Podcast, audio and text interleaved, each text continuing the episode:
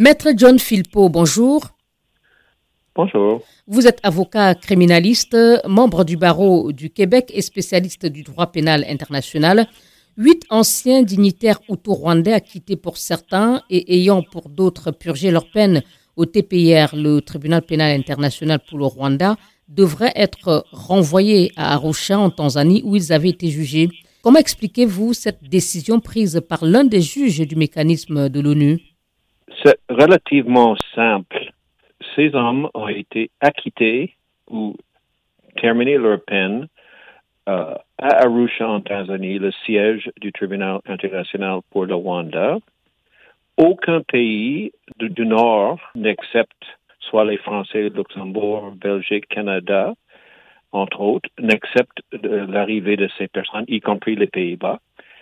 Alors, l'ONU cherche désespérément et euh, une place. Finalement, euh, au mois de novembre, euh, le Niger a accepté de prendre ces personnes. Les, les, gens ne voulaient pas y aller, mais ils ont accepté ça comme solution de réchange. Ils sont allés là-bas le 5 décembre et environ deux semaines et demie après, ils ont reçu un avis d'expulsion pour des raisons qui sont nébuleuses pour le moins. Niamey aurait décidé de renoncer à l'accord passé avec le tribunal pour l'accueil de ces derniers à cause des pressions diplomatiques du Rwanda. Est-ce que vous avez ces informations? Je n'ai pas les informations précises parce que ce qui est diplomatique, on n'a pas euh, accès exactement, mais euh, les prétentions de Niger devant euh, le mécanisme penchent en cette direction-là.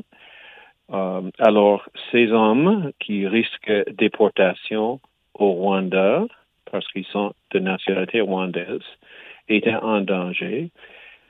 Et le tribunal, le mécanisme qui a remplacé le tribunal, devait euh, accepter ses responsabilités, c'est l'ONU, et ils ont décidé de rapatrier ces hommes au siège du tribunal en Tanzanie, où ils ont passé entre une personne a passé 17 ans depuis son acquittement, d'autres personnes 12 ans depuis leur, leur, acquittement.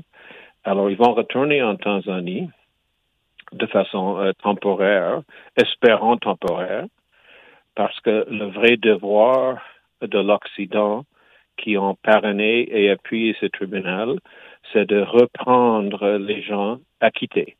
Pour quelles raisons ces pays occidentaux refusent-ils d'accueillir ces anciens dignitaires autour, euh, alors même que leurs familles sont déjà dans certains de ces pays? Il y a différentes raisons. Euh, la France dit qu'amener une famille d'un génocidaire euh, en France va déranger la paix publique et je pense que le Conseil d'État euh, français, je n'ai pas les termes exacts parce que je suis canadien, québécois, ont, ont, refusé que certaines personnes aillent en France. D'autres personnes sont frappées avec un refus non expliqué.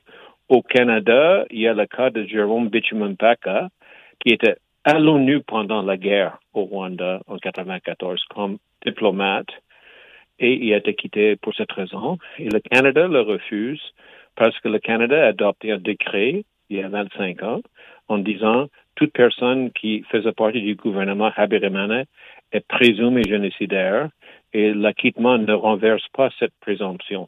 C'est des concepts juridiques, mais moi je considère que c'est injuste ce que font les pays européens avec leur passé colonialiste que nous, connaissons tous.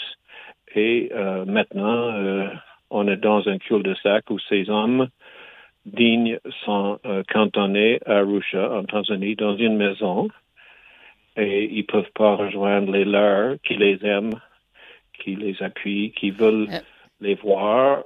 En, rappel, euh, il s'agit d'anciens hauts responsables qui étaient en poste pendant le génocide de 1994. Pour certains, ils représenteraient encore une menace. Euh, que répondez-vous à ces craintes? Absolument pas. Ce sont des, des, personnes âgées. Je pense le plus jeune à 58 ou 59 ans et le plus vieux à 84 ans. Ces hommes, qu'on n'aime pas ou non leur pouvoir qu'ils représentaient, ils n'ont aucun pouvoir ce sont des gens retraités, les gens qui méritent d'être au sein de leur famille, tranquilles, en train de, de voir leurs enfants, leurs petits-enfants et probablement les arrière-petits-enfants grandir en Europe. Pour vous, quelle serait la solution à long terme? Le juge euh, lui-même, euh, en annonçant leur rapatriement en Tanzanie, disait que c'est une solution imparfaite et que c'est un problème insoluble.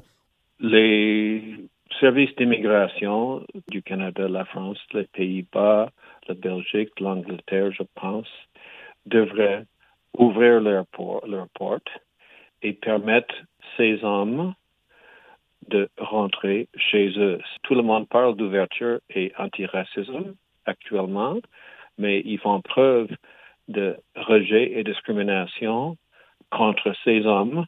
Je pense qu'il y en a cinq parmi les neuf, parce qu'en fait, il y a une personne qui, qui, reste, qui est restée en Tanzanie, qui ont été acquittés. Ils ont subi des procès qui ont coûté des centaines de millions de dollars, qui ont duré 7, 8, 9, 10 ans.